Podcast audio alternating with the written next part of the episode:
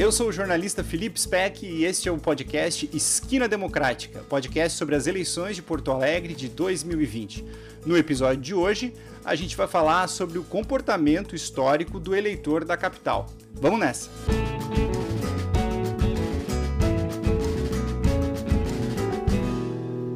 Bom, essa é a décima eleição da nova era democrática de Porto Alegre. Como a gente falou desde o começo da nossa cobertura, a nossa reportagem está olhando para os dados de várias instituições públicas para entender qual o histórico eleitoral e como está o quadro político hoje, tanto no executivo quanto no legislativo. E hoje a gente conversa com a Nair Hofmeister e o repórter Pedro Papini. Tudo bem, meus queridos? Como é que vocês estão? Olá, olá, Felipe. Olá, Pedro. Tudo bom? Oi, pessoal, tudo tranquilo? Uh, bom, vocês foram a fundo né, nos dados do Tribunal Regional Eleitoral aqui do Rio Grande do Sul. Eu acabei de ler a matéria e uma das coisas mais interessantes que eu li é que o eleitor de Porto Alegre ele tende a manter os grupos políticos no poder por um longo tempo, mas as rupturas, a troca desses grupos políticos, elas têm um elemento comum, né? Uh, explica pra gente o que, que, o que, que tem em comum nessas trocas de grupos políticos? É, então, Felipe, é, a gente levantou dados desde 1985, quando aconteceu a primeira eleição, justamente dessa, desse novo período democrático. E a partir de 1996, na verdade, o Tribunal Regional Eleitoral uh, ele, ele disponibiliza esses dados regionalizados, né? A gente consegue acessar cada, um, cada sessão eleitoral e obter os dados de votação de cada sessão eleitoral de Porto Alegre. São mais de 300, né? E, então, o que a gente fez, justamente, que explica essa tua pergunta, a gente colocou no mapa esses dados, né, de sessões eleitorais, de votação por sessões eleitorais. Então, a gente, enfim, a gente sabe aqui, porto-alegrenses, né, se lembram, em 1985 voltaram às eleições, mas ali em 88 foi a primeira eleição do PT em Porto Alegre. Foi eleito o Olívio Dutra e isso iniciou um processo longo que terminou em, em 2004, em 2004, quando o PT fazia 16 anos que estava comandando a capital. Em seguida, a partir de 2004, inicia um segundo ciclo, né? Uh, que se rompe quando o atual prefeito Marquesan é eleito em 2016 certo. e esse ciclo foi comandado por, pela dupla Fogaça Fortunati, né? Eles, cada um um partido, na verdade o Fogaça até concorreu por mais de um, né? Em 2004 ele era ainda do PPS, um período que ele teve ali no PPS, porque ele foi um histórico militante do MDB, né? E, e o que a gente descobriu colocando esses dados no mapa é que uh, essas mudanças elas acontecem a partir de uma região específica da cidade, essas mudanças de poder, né? Que é o que o Pedro vai contar agora. É, então, é a partir dos mapas, né, deu para perceber uhum. que quando houve essas rupturas é, em quem estava no, no, poder, ela partiu é, desses bairros mais centrais da cidade, que são bairros que tendem a ter maior é, renda, né? Ou seja, quem decide o fim de uma era política são os mais ricos. Isso, é. Não dá para afirmar que são exclusivamente isso, né? Que é, que é a única, o único fator que influencia, mas pelo que a gente conseguiu encontrar pelos mapas, existe, pelo menos dá para ver isso, né? Que quando houve mudança de projeto político, ela partiu pela votação dos bairros centrais. A gente, inclusive, certo. Felipe, desculpa interromper, a gente, inclusive, tem na, na matéria, a gente tem um mapa onde a gente uh, pinta os bairros também de acordo com a renda, né? A gente, esse dado é um dado de 2010 ainda, porque é o censo do IBGE mais recente, é, entretanto, a gente sabe que né, a, a, condição socioeconômica regional ela é bastante uh, sólida, né, e a gente pode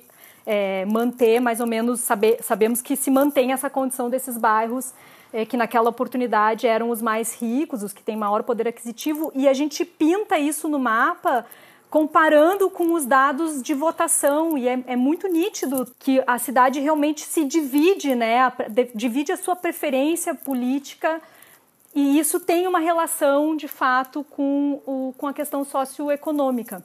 Aliás, isso é uma coisa muito legal. Uh, quem estiver ouvindo depois puder entrar no site matinaljornalismo.com.br/eleições, essa matéria que vai ser a matéria de destaque ao longo da semana, tem uma série de gráficos, a Naira citou alguns aqui, mas tem uma série de gráficos que a nossa equipe de repórteres aí fez um trabalho muito bom de visualização de dados. Agora, deixa eu inverter a pergunta, uh, Naira. Tem alguma explicação, alguma evidência? A gente conversou com algum especialista que explica por que, que o eleitor de Porto Alegre opta pela continuidade das gestões? Que é uma pergunta um pouco difícil, mas alguma coisa tu conseguiu descobrir ou algo do gênero? dinlerim.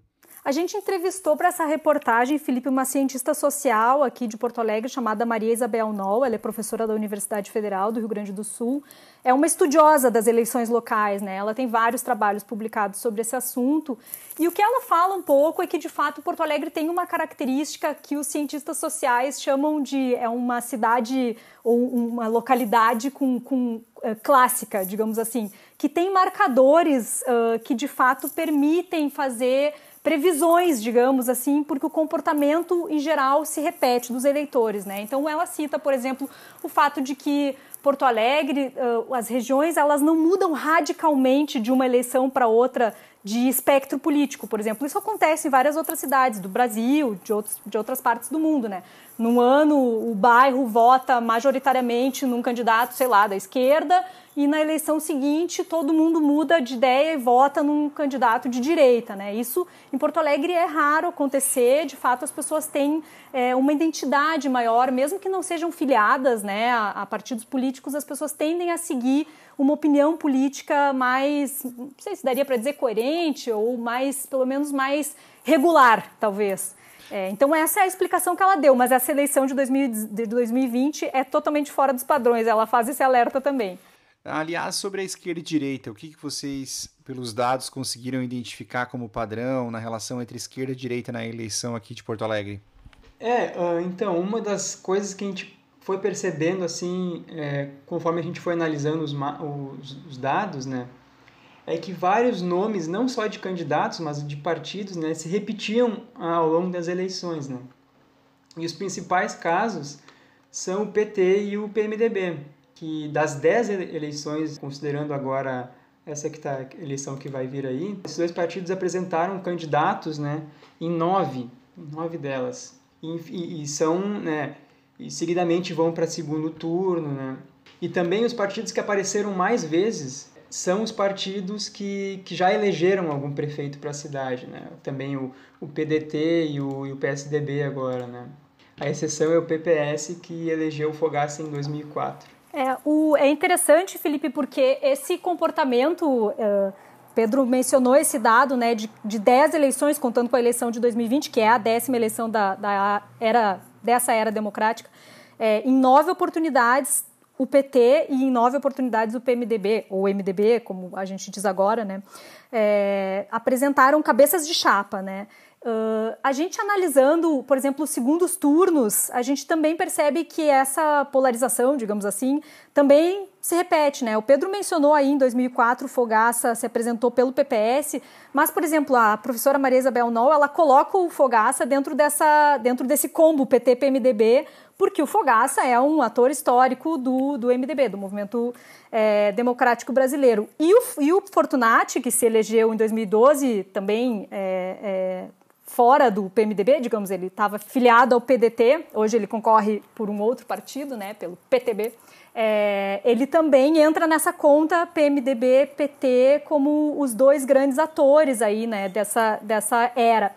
E já acrescento mais um dado interessante que justamente mostra uh, o, o, o quanto a gente pode pensar em possibilidades a partir desse, dessa análise para 2020, né? Porque em 2016, pela primeira vez, não apenas se rompeu essa dicotomia PMDB-PT, como se elegeu o PSDB, que é um partido mais à direita, digamos, do que os demais, do que os, os, candidatos, pelo menos anteriores. Embora o MDB seja um partido aí de centro-direita, talvez uh, uh, mais né, no Estado, no Brasil mesmo, vinculado com a centro-direita, em Porto Alegre, os dois candidatos dessa era MDBista dentro da prefeitura, que são o Fogaça e o Fortunati, são figuras uh, ligadas ao combate à ditadura. O Fortunati iniciou sua carreira no PT, foi vereador pelo PT, foi inclusive vice-prefeito né, da cidade pelo Partido dos Trabalhadores. Então, o Marquesan ele rompe com essa dicotomia PMDB-PT e também inicia aí um, enfim, tem um,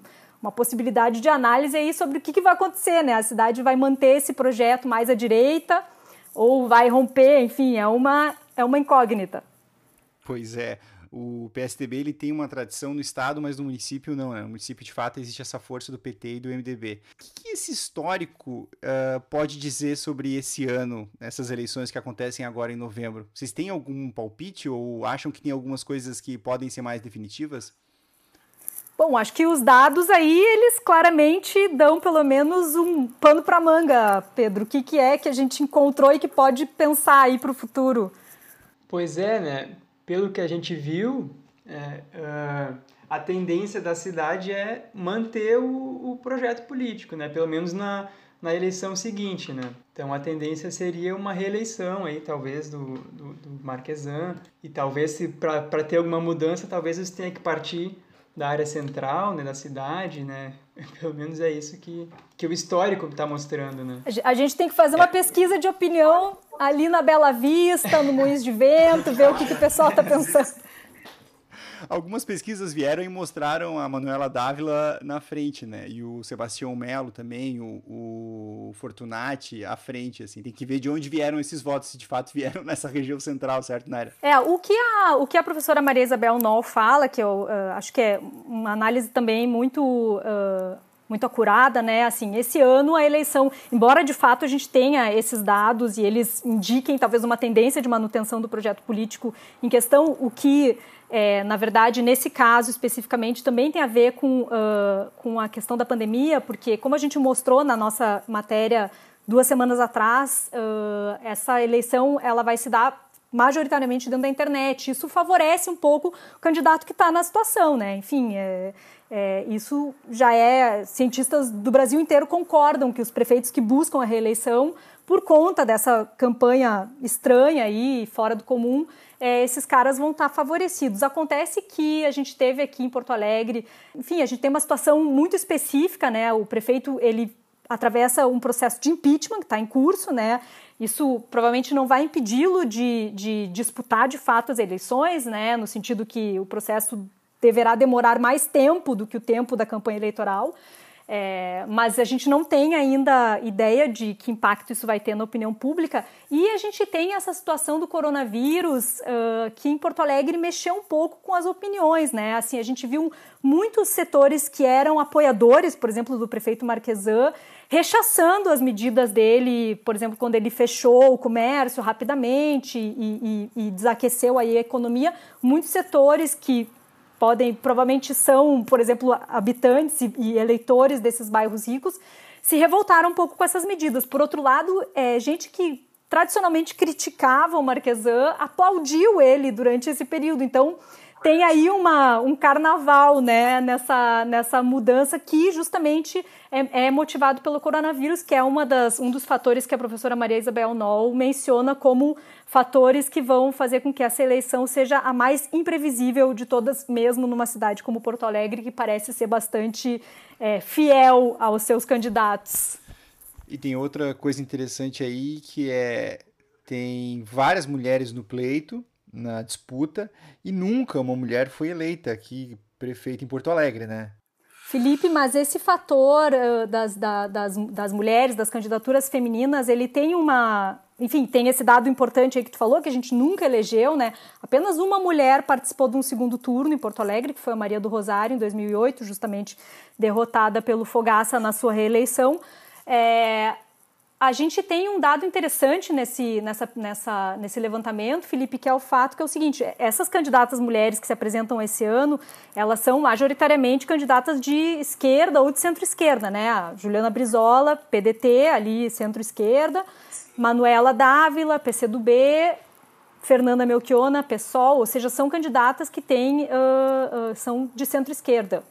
E a esquerda em Porto Alegre vem perdendo força nos últimos anos de uma maneira bastante relevante, assim, é importante esse dado que a gente levantou também, né? Em 2008, justamente nesse segundo turno entre Maria do Rosário e Fogaça, a gente levantou que no primeiro turno a soma dessas três siglas, PT, PCdoB e PSOL, deu mais de 40% dos votos. Mas na última eleição, essa soma não chegou a 24%, né? Então, é um dado grande é um dado que, enfim, que se mistura né, com essa questão de gênero, mas que também mostra um pouco aí, acende um alerta, talvez, né, para a esquerda em Porto Alegre, tá perdendo voto. É, sim, vai ser uma eleição extremamente interessante de acompanhar de perto. Bom, Naira, muito obrigado. Pedro, muito obrigado. O levantamento está muito bom. Convido todo mundo para acessar o nosso site e ler a matéria com os gráficos e tal. Muito bem feita, muito bem detalhada, com análises bem interessantes. Eu acho que é isso, né, gente? É isso. Reforça aí o convite. A gente tem vários gráficos que são, inclusive, interativos. Dá para ficar um tempão brincando. Aqui em casa a gente passou o final de semana todinho brincando com os gráficos. Não paramos para fazer outra coisa. Pedro, muito obrigado, viu? Valeu, eu que agradeço aí. Foi. Essa matéria foi muito divertida de fazer, tra bastante trabalhosa, né? Mas foi muito divertida e conforme a gente ia encontrando essas coisas aí, foi ficando cada vez mais interessante. Perfeito, ótimo. Bom, esse foi o podcast Esquina Democrática, o podcast sobre as eleições de Porto Alegre. Até semana que vem.